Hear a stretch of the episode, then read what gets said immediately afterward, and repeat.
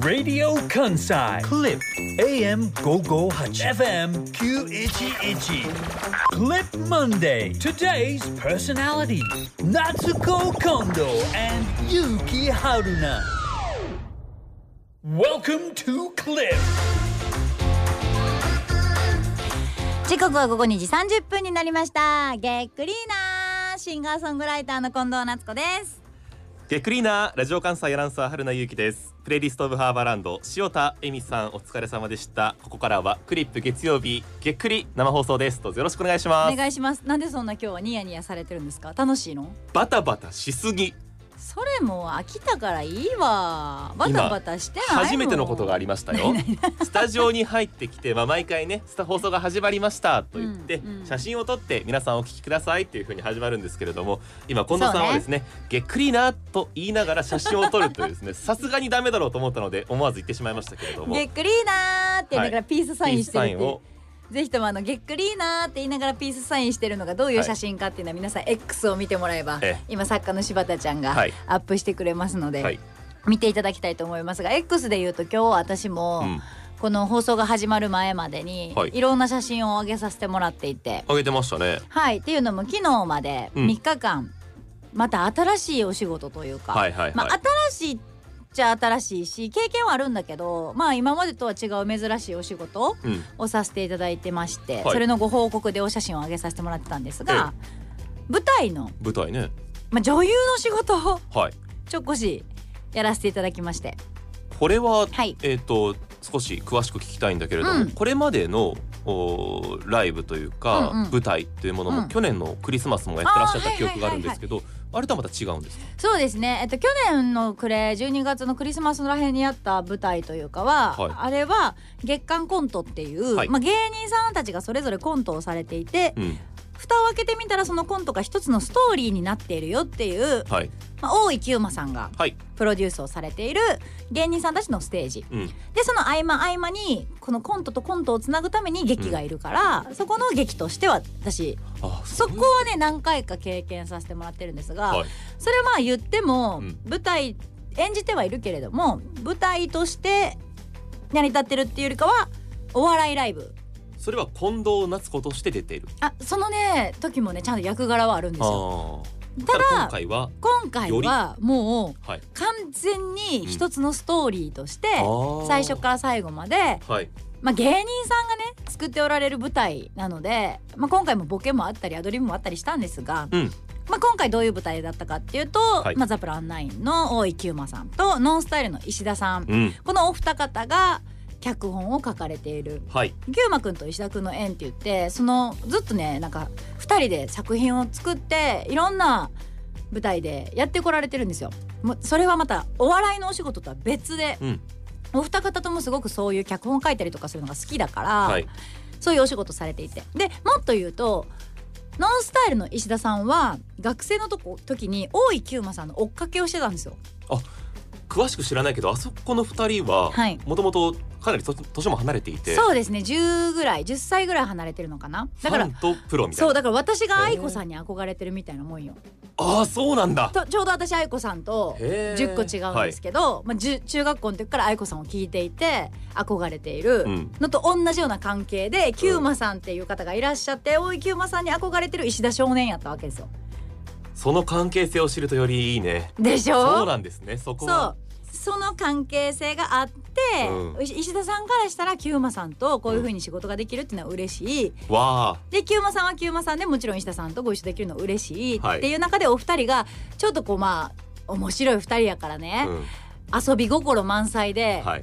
交換日記みたいなやり方で脚本を書いていくっていう最初にうそう石田さんがここまでっていうか書きました。10ページぐらい書きました。うん。キューマさんに渡します。うん。キューマさんそれ読みます、うん。続き書きます。は続き書いたのをまた10ページ書いたのを次石田さんに渡します。石田さんそれ読んで「え、うん。待ってこんな展開になってんの？ちょっとちょちょちょちょ」とか。あうん「えいやこいつここで死んでもうてるやん」へえ俺まだちょっとこいつ使いたかったのに、うんうん死んだら困るからやっぱり死んだことじゃなくて勘違いだったことしようかとか。うんで書いていって2人が4リレーぐらいしたのかな、うん。して完成した1時間半ぐらいの物語。そそうなんですね。そうなんですよ。うその物語が今回もデザイアーズマンションというタイトルの舞台でん、うん。9月1日2日3日とはい。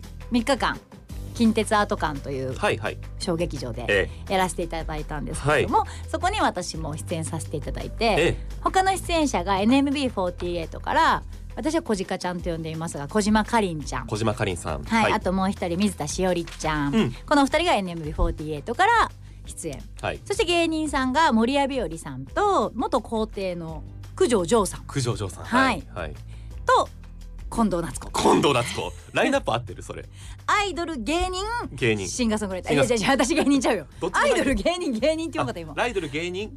どっちに入ってる？ね。ねシンガーソングライターとしてやってるんだ。シンガーソングライターです。はっていう形で、でまああともちろん清間さんと石田さんもご出演なさってっていう舞台をやらせていただいて、あうん。でもちろんあのー自分の役があって私は今回はまあ歌手を目指してるおばはん役っていうことで もそうね。ほぼほぼ私やんっていう、でその歌手を目指しているおばはん役っていうはい歌手やねんけどっていうなんか年齢を触れることはうん。ご法度とされてるみたいな役をさせてもらって、でまあ一緒にルームシェアしてるようなスタート、はい。でこれどこまで言っていいかわからんくてもしかしたらまた公演が別であるかもしれへんっていう可能性もあるからはいはい。ネタバレがちょっとどこまでしていいかわかんないからあんまりええ。内容は言えないんだけど、えまあ、ルームシェアしてる女子と男子の話がもうごっちゃごちゃなっていろんなことがあってチェンチェンチェンチェンチェケチェンチェンって最後なっていくっていうまあストーリーなんですけど、はいまあ箇所箇所でアドリブ箇所があったりはい。瞬発力をめちゃめちゃ試させる 試される箇所があっええたり、ええええ。まあ鍛えられるわけですわ。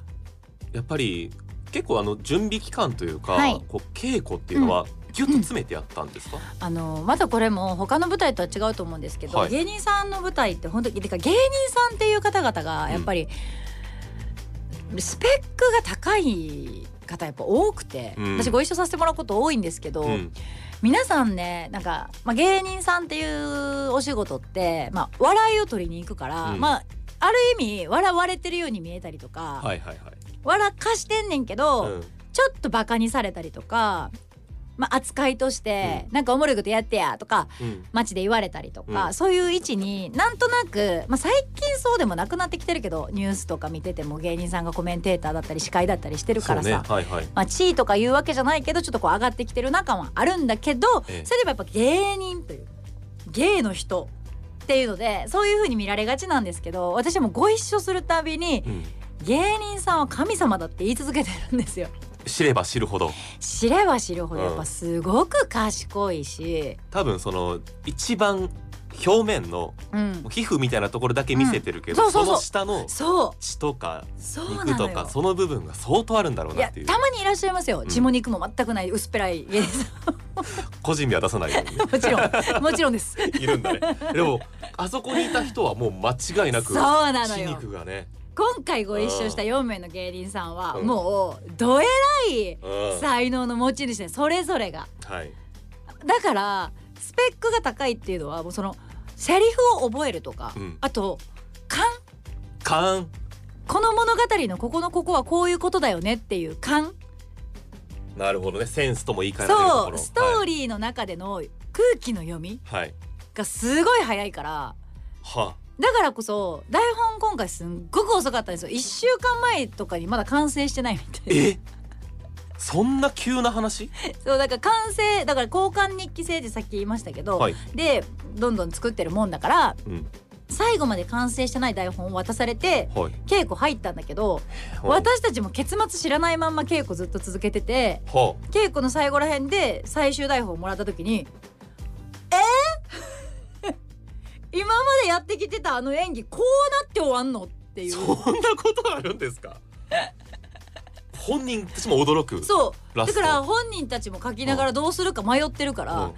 辻褄合わせ的に「えここはどういうことになってるんですか？あここはこうこうこうだから」でも、うん。全部が伏線になって回収されてる物語になっていたので、うんまあ、驚きつつなんだがその1週間前に仕上がった台本でも芸人さんたちやっぱ早いし、はい飲み込みも早い。で舞台慣れしてる。うん。でそれ舞台の上での勘みたいなの。ってやっぱうん。場数踏むことでしかさ、培っていけないものやからそういうの慣れてらっしゃる、はい。っていうのもあるからもう余裕。まあ一生懸命そのセリフ覚えたりはされてたと思うけどやっぱ余裕がどっかあってうん。遊びができるみたいな、うん。ところがどっこいですよ。うん。私はそういうちゃんとした舞台みたいなのはうんそれこそ前回もキューマン君と石田君の縁って言ってお二方が書いてるはい。舞台に、6年7年前だったかなご一緒させてもらったのと今回ぐらいでちゃんとした長編の舞台みたいなのってあんまやったことないから、はい。でもまあ月間コントとかちょこちょこそういうお仕事もしてるからまあなんとなく芸人さんの現場も慣れてるし、うん。こんなもんやんな頑張ろうだったんですけど NMB48 のお二人はほぼ初舞台で。ああそうだったんですか？そフレッシュな感じは受けましたよ。私も見ましたけれども、それお二方。ほぼ初めてだったんだう、ね。そうほぼ初めて舞台だったので、私がその二人とまあうん。楽屋とかもずっと一緒だったんですけど、うん。ずーっと言ってたのはこれを舞台と思ったらあかんでって。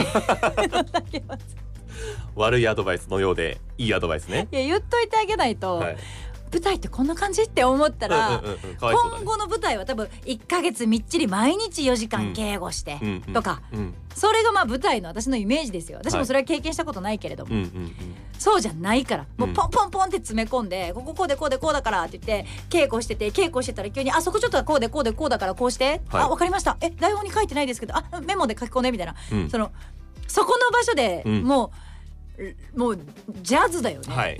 作り上げていくと 相手がこう言ってるからここはこうした方がいいじゃん、はでその稽古の中で生まれたその絡みがここ面白いから採用にしようか。じゃあちょっと台本書き直すね。みたいな世界観すぎて、うんうんうんうん。私はでもそういうのが大好きなのではい。もともともう楽しいってしゃあないけどそのお二人にはこれは舞台ちゃうよって言いながら、まあ、無事うん昨日千秋楽まで行って。そうですね。お疲れ様でした。1時間半の作品。え初日1時間半で終わりました、えうん。2日目。うん。15分延長して1時間45分の作品になりました。はい。昨日千秋楽迎えまして千秋楽最終公演の日はなんと2時間のえー？二時え倍？倍じゃ1時間半の作品で30分伸びてそっか三十分伸びたんか。うわすごない？ーよくやりますよね。いやだから私もびっくりしてますよ、うん。やりながら裏でどこがあのもうアドリブで伸びるんですよねそれは。アドリブで伸びてます。うんアドリブで伸びてますけど、ん。普通のセリフのとことかもみんなやっぱ回数重ねるごとに演者同士で、そのおもろいことしたろう勝負みたいなの始まってくるんですよ。はい。でお客さんの湧き方とかリアクションによってうんうん。ちょっとこう私とかもその2人に対して、私はその NAB48 の2人のことを結構絡むことが多いシーンだったあ多かったんですけどね。2人に対してちょっかいかけに行くみたいな私もまあ悪いですから、本番ならではのこうこうこうじゃないの？でで2人もちゃんとね最初はすっごいカチコチでセリフ以外のことは言わない感じだったのにまあ3日間通して本番を重ねれば重ねるごとにその瞬発力みたいなのがどんどんどんどん育っていって、まあ、私も含めうん。楽しいになってジョインして。なんか掴んだんだろうね そのそうなんだよ。みんながみんながね。でもだからそれがやっぱり鍛えられる。本番で鍛えられるってこういうことねっていう羨ましいわなんかそういう状況をうんうん。まあ、3日で5公演させてもらったんで日ですよね。はい。やらせてもらって最終的には2時間の作品として、まあ、千秋楽を昨日終えたとこなんですけど、まあえ。えあのげっくりメンバーは春菜くんも、はい。柴田ちゃんも作家の柴田ちゃんも来てくれて2人とも特にあのゲスト扱いとかじゃなくチケットを買って普通に席そうなんですよ。普通に席に座るのやめてもらっていいですか？その言ってくれたら、はい。多分ゲストもご用意できましたしはい。あのなんかちょっとなんていうんですかあのちょっとだけ怖いというか、えあのえ そうですよね。えだ偵察ですよね。ほぼね。なな黙ってくるってどういう状況みたいな、まあ一応ね柴田ちゃんはあの 柴田ちゃんもでもなんか今日この後にあるコーナーの打ち合わせで LINE くださって、ん。夏子さんちょっとあのあのワワンラブのね、はい。こういうコーナーのあのスポット教えてもらっていいですか、はいみたいな打ち合わせの LINE 来て、うん。あごめんごめんちょっと今舞台中でバタバタしてたから帰ってなかったわって言って送ったんですよ、うん。そしたらあ実は日曜日に見に行かせていただくことにしていて。していて。あえって言って。であの マネージャーのおはるに「うん。柴田ちゃんゲスト言ってた?」とかで「えもらってないですよ」とかで「え来るって言ったらゲスト入れといた方がいいんじゃない?」って言って「あわかりました」って一応ゲスト入れてたんやけど、ゲストの時チェック入ってなくて「え柴田ちゃんチケットで来てるよ! 」そうやね多分みんなやっぱねこう気をなんていうかな直前だったからこう言わないっていうってなるしいはいやその直前だったら言わないで言うとですねええ春菜さんははい終わってから LINE しました。終わってから LINE しましたね。あの見終わってからのというのもね。月曜日じゃない土曜日の夕方の4時30分からの公演を見たんですけど。土曜日は2公演制で2部の。そうですよね。朝だ昼の2時ぐらい1時2時ぐらいまでちょっと天満橋っていうんですか、はい。あの予定がはい。あって、うん。でそこからその夕方？違うな夜の7時の梅田までの時間が空いたんで、うんうん。何しようか何しようかって言って友達に会いにうん。天王寺に行ったら、うんうん。あれこれ近くで近藤夏子いるんじゃねってなって。でこういろいろ見たら当日券ありますって書いてあって、その友達と二人であのアート館に入り口行って当日券まだありますって言ったら横の並び席空いてたからじゃあ買いますって二人で買ってでそのまま見に行って二人で大笑いして帰る。めちゃくちゃ大笑いしたでしょ。めっちゃ大笑いしてましたね、えー何人かの方あの気づいていただいてるようで、あの神戸市のジョーさんも行ってきましたと、デザイアーズマンション、初日の1日だから金曜日とはい。翌日2日。だからそう。2日間とも見に行きました。という。なんかねそういう方も多くて。何度も見る人も多い。うちの母も実は島根から見に来てたんですけど、はあお母様も、はい、で妹と母えが、うん。見に来てたんですけど、あの母は日曜日のお昼ん柴田ちゃんと同じ公演見たんですけど、あはいはいあのその時間はゲストでね「うん。あのすいません」って言って家族なんでってええ。入れてもらったんですけど、終わった瞬間に楽屋挨拶来た時にはい。チケット持ってて「うん。えどうしたん?」って言ったら「千秋楽買っちゃった」っつって。でも本当わかるわ。一日で2公演。何度も見たくなるのはわかる。何度も見たくなっちゃったって言って2公演ゲットして、うん。母 と妹は2公演見て母島根帰りましたけど。同じく2回見たジョーさんそうだね。もあの2日のその日の公演前に客席を見渡していると上手の最上段どこかで見たことがある顔が座っているなと思っていたら、はい。えー私、はい。春菜さんが座っていました、まあ、らしき人って書いてあるんですけど、うん。まあ私正解です。ですよ。春菜さんでがす座っていましたとかですね。あと、はい。神楽みゆきさん陽子さん林さん、はい。あとは夫婦でこんまにさん皆さんありがとうございます。行きましたと、うん。でこれ私も思ったんですけど、うん。あのこれ神楽みゆきさんかなって読み方合ってるとは思うんですけれども、なっちゃんは演技上手ですねの後にうん。もともと声が通るし滑舌がいいからとても自然だしお芝居の中で歌うシーンもあって何か得した気分。泣きのシーンの迫力にはドキッとさせられましたなんですけど。あのね本田さんの別に褒めるわけじゃないんですけど褒めてよ。あの なんていうの自分の役割のあの守り方というか。何何？それちょっと面白い。何その話。あの中で芸人さんがいて舞台初心者の人がいて、はい。で自分というまあ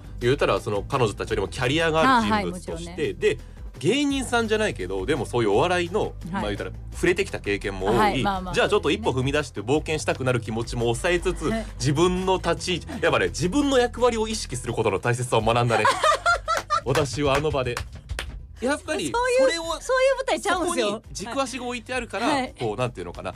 バスケでいうさこう片足をこう軸に回ってはいいはいく感じ、えっとピボットっていうんですね。今ちょっと流行りのバスケで例えるのちょっと不安ですけど。でも正式名称出てこないけどね、そうそう。ピボット二人ともね、はいはいはい。そんな感じでこう遊んでる感じがしてな大事だなと思って。あ嬉しいそう言ってもらえるのはでも、ボケに走るでもなく。あそうそこでも難しいんですよ。あとねメリハリだねメリハリ。あーもう近藤さんありがとうございます。近藤夏子さんのえっ、とね私一箇所だけあのはい。真剣にあの、はい。怒るシーンっていうのがまあまあ、はい。詳しくは言いませんけど後半かな？はい、はい。たら若い男性に向けて、えーまあ九条城さんね。やったことがないやってやってはいけないことをした九条城さんに対して はいはいはい。一括するっていうシーンが。なんあんたなんてことしてんのよ、はでしたかね。もうねドキッとして。自分に私が自分に対して言われてると思って。あんたなんてことしてもうなんか自分の中のなんか変な春菜ゆきが出てきそうになって。なんかうなんか ちょっとこうえずく感じ。何なんですかその変な春菜ゆ変なきって僕の変な感情がどんどん湧き立ってきてうわーってのゾワーっとして、はい。あの時ってはい。近藤夏子としては見てないんですよ。すみれさんでしたっけ、あはい。役のはい。彼女がはい。その瞬間に僕の中で近藤夏子じゃなくなったみたいうなわ感じが嬉して。しい。あれは素晴らしかったね。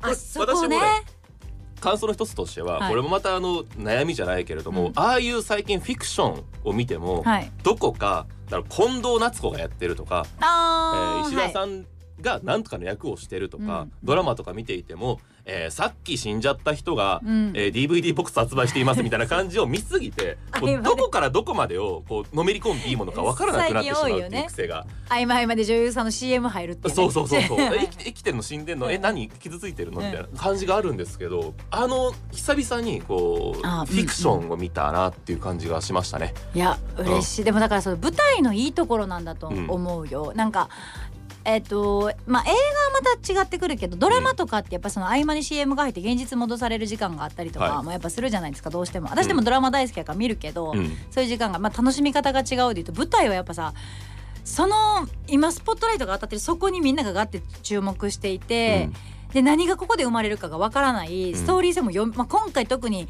キューマさんと石田さんが書かれてる脚本がうん。うん展開がまあ読めない、はい。本人たちも分かんなかったぐらいやから読めない展開やしで笑かすところはもう芸人さんたちのプロのうんお仕事として、うんもうどえらい笑いの渦が、もう、うん。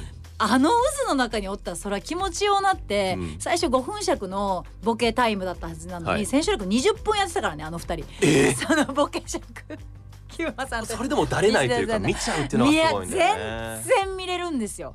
もうむしろもっと欲しいみたいな。うんでそれは何でもなんでそうなるかって言ったらやっぱ石田さんがもともとキューマさんのファンっていうのはすごい大きくて石田さんが楽しいのよ楽しそうだったね。みんな楽しそうだったけど、そう。やっぱりその書いたはい。作者というか、はい。あれはな企画演出になるんですかね。企画演出ですね。台本も書いてる、でキューマさん2人はまあ言ったら近藤さんと愛子さんみたいな感じでこう、う。んなんか太い幹で通じている感じがあって、でいや私それぞれの太鼓さんそこまで二いやまあまあでもお世話になって憧れるという意味でますけどね憧は。じゃあ影響を受けた人っていう中でこう交換日記で台本書く中でも、ね。だから真の部分は多分一緒でそこに2人のエッセンスを足していくみたいな感じが、そ2人が高揚してる感じも今思うとねその話を聞くとうそう。あるし。いやそうだから二人がやってるところはもう、石田さんがもう清間さんのボケを突っ込むのも汗だくなわけですよステージ上で。声枯れてまし声枯れてるぐらい。飛ばすぐらいやってんねんけど、もうご本人もおっしゃってましたけどあの終わってくれよ早くっていう気持ちと、い、やもっとくれ、うん。なんだこの楽しい時間はっていう石田少年の気持ちも出てくるっておっしゃってて、そういう感じでブワって盛り上がってたから。でそういう中で私の役割は一応私もちゃんとこう目標として持っていて私は石田さんの次のツッコミっていうイメージなんですよ。石田さんがステージにいらっしゃらない時とか、なるほど石田さんが処理できない場所で突っ込むのは女ツッコミ役としては私っていう意識はちょっとありつつ私はボケには走らないっていうのはありつつさすがやな。でもすごいわ。僕なんかどんどんなんかボケる方に行っちゃってなんか後で反省するモードに入っちゃうと思うんだけど。わかるよわかるよ。ボケたくなるのもわかる楽しくなっちゃったら。うん、だけど私はもともと生きてる中での私生活もツッコミ派やからだから、まあ、ツッコミ、まあ、そういう立ち位置をあ与えてもらってるっていうのもありつつあとはシリアスなシーンをどれだけシリアスに見せれるかっていうのは私と小島かりんちゃん小鹿ちゃんって私呼んでますがその2人にかかってたからそれは小鹿ちゃんとずっと裏であここは絶対笑いが起きひんように本気で芝居しようねとかは言ってました。ここの部分でもう絶対落とさなあかんでお客さんをって思ってんねんけどどう思う小鹿ちゃんみたいな「いやそうですよね」とか「ここの間ってこんな感じですかね」みたいな「いやいいんじゃない?」みたいな話で2人でそこは相談してうんやりましたけどその最後バーってなってうん。興奮してわーってなって最後泣きの芝居があってさっきもメールもありましたけど、うん。泣きの芝居はね、うまいんだわ。うまいね。あもうそれはね自信持って言ってくれていいよもう。僕もなんでやねんとか言えないもんあれ。やっぱね変な顔になった僕。さっきまでこうやってたのにみたいなこう。真面目な顔にしないで笑っちゃいけないけどさっきまでゲラゲラ笑っててえー、みたいな。どう思ったらいい？あ 口角下げなあかんけどえこれ？みたいな。どこで笑い来るの？みたいな。でもでも今泣きのしでも怖い怖い緊迫。だからその笑いありねそはい。の緊迫感ありっていうもう陳腐な表現ですけど、まさにその通りで、うん。いろいろな感情ごちゃ混ぜになったけど、はい。なんか全員が全員にまあ言ったらなりきってるし、ね。全力で楽しむ場っていうのはうん引き込まれるんだなっていうのを自分の仕事と照らし合わせてよく考えたかもしれませんね。あでもそこに邪念はないわけじゃないですか。そうだね。えいやでもそれやっぱ大事だと思って私も今回だからえうんあのー何が良かったかってその泣くシーンとかはまあ私がもともと情緒が すごい波がある人やからそれに関してはあの同意というかあの少しはあの分かる気がします。否定はしませんけど。あの多分人よりは、うん。あの泣いてる人生なので、はい。涙腺はガバガバなんですよ。っていうのもありますし泣く瞬間の、うん。なんか心臓の辺がギュッて痛くなるのとか脳みその辺がなんかジーンってなるあの感覚っていうのは、うん。多分人生の中で味わってきすぎてる方やと思うのであそのスイッチを入れる普段の生活では自分で入れようと思って泣くことはないけどその入り込んでる時にその感情がグッて入った時にその感覚ピッて呼び起こしやすいとは思うんですよ。ーうんだから別に本気で涙流さなくていいよって清間さんは言ってくださってたんですけどもう稽古の時からボロッボロになりボロボロボロボロボロリハーブボロボロボロみたいになって全公演本物の涙がポロポロだすごいねでも本当にその女優の近藤夏子なんでそこはもう言ったらスイッチを入れ替えてるわけじゃなくもうん。生き方がそうなんじゃないいやそうなのかな。いやわかんないけど。でもそれで言うとねうん。なんか今回すごく思ったのは泣くシーンにしてもそうですし、まあそのまあ、女優業というかこう演じるっていうお仕事に関して言うとまだ欲がないんですよ。なんかちょこちょここの番組で欲がない方がいいとかって言いますけど、はい。そこに対しての欲とか自分に対する期待がないんですよ、期待はい。できるって思ってないのよ。ああなんか例えばラジオのお仕事とかだったら呼ばれたらラジオの現場にね、うん。あ私はこういうことは必ずやって帰らなきゃいけないみたいなプレッシャーがあるじゃないですか。はい。だって何かしらのラジオを聞いて、あ近藤夏子ってこんな喋りすんねんな。うん。こういうおもろい引き出しあんねんな。ああそうか。じゃあ呼ぼうや。で呼ばれてるのが自分でわかるから、はい初めての現場でもある程度こういう爪痕残して帰らんと期待に応えて帰らんとっていう、何を求められているかに対して全力で答えるそうっていはうイメージがあるからちょっとこうグッて肩力入ったりとかうん。するわけじゃないですか。はい。で歌に関して言ったらもっとですよ。自分の中でこうしたいとかこういう風に届けたいとかうん。そっちの気持ちがあるからただ目の前に必死みたいな感じじゃないんですよ。でも演じることは多分まだ目の前のことに必死何が起こるかわからんから、うん。ただただ自分がやりたいっていうかリラックスある意味だからリラックスしてうん。できてるお仕事だやと思うねんか。欲が出るほどの余裕がないないのそうそう。余白がないことですね。余白が今そこにまだないから、うん。目の前のことに必死だしその泣くシーンとかだって泣けなくて当たり前と思ってるから別に。うん。で泣けなくてもいいって言われてるしそこにプレッシャーが何もないけどバッて入り込んだらあ涙出たわ。終わりみたいな。う、んほんまにその瞬間瞬間をそのグッて演じてるって感じだったから終わった時とかもう楽しかったーい。しかない、でも本当にもその感想が正しいんですよね、うん、らその周りの現場の雰囲気というかそのプレッシャーをかけない感じ。あそれはでかい。キューマさんと石田さんそれすごいやれ優しいのよ。演出される方が変わったらまた違ってきて、絶対違う。いやそれはもちろんあのー芸人さんたちがやってる舞台とはいえ本格的ではありますよ。めちゃんとはい、本格的な舞台ではありますけどまたその劇団の方々がされてる舞台とかってなると、ん。それぞれの色がめちゃくちゃあるからそうですよね。そこに入れるかって言ったらまた話が変わってきますけど、え私にとって今回のこの「デザイアーズマンション」っていう作品はまあ居心地がよくやりがいがありすごく自分も成長えし、うん。ある意味真ん中だったんですよね。清間さんたちとか石田さんとか先輩がいて守屋さんとか先輩がいて、で九条城さんとか NMB の子はやっぱ後輩ではい。私もうどんドンピシャ真ん中っていうた立ち位置やから、うん上の方々から可愛がってもらいつつ下の子たちのこと可愛がってみたいな位置やったからまずそういう現場も意外と少ないから、うんうんうんうん。そういう楽しみもあったし成長はすごいできたと思う。どうですか？これが今後の女優、はい。近藤夏子の、まあはい。第一章じゃないけど、はい。今後も期待していいですか？それは。まあ演じたいものが来ればやろうかなとは思ってます、欲ばっかりじゃん。ちょっといい演技したからって偉そうに。そんなことない。でも今後にも楽しみにしてます